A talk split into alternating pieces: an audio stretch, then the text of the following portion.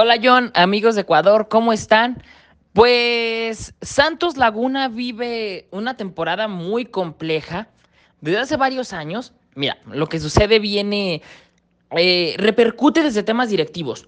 ¿Por qué? Porque Grupo Orlegui, Alejandro Iraragori, quien era, quien es dueño todavía de Santos, es cuando toma a Atlas hace como un año, un año y medio. Le empieza a meter, digamos, mayor interés al equipo si se fijan, fue bicampeón de liga, jugó recientemente con K-Champions y de ahí se lleva a muchas piezas claves de Santos.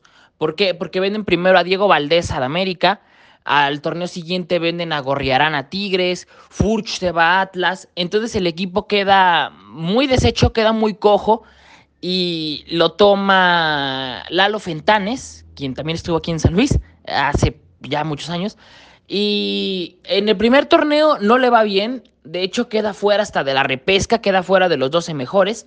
Al siguiente la cosa va mejor y está en la liguilla, lo elimina Toluca. Este torneo empezó bien Santos, se fue cayendo de a poco, de a poco, de a poco.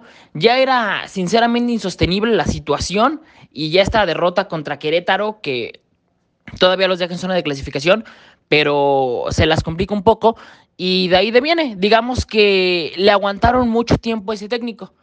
Y respecto a, al nuevo técnico que tienen, si somos sinceros, aquí en México teníamos poca información sobre él. en mi caso, por ejemplo, cuando lo vi, me fue más destacado verlo que dirigió a, a Nacional de Uruguay. Si no me equivoco, dirigió a Suárez. Y también vimos por ahí en su paso a Liga Deportiva Universitaria de Quito que fue al donde, según yo vi, lo despidieron. Eh, ¿Qué puede hacer de momento?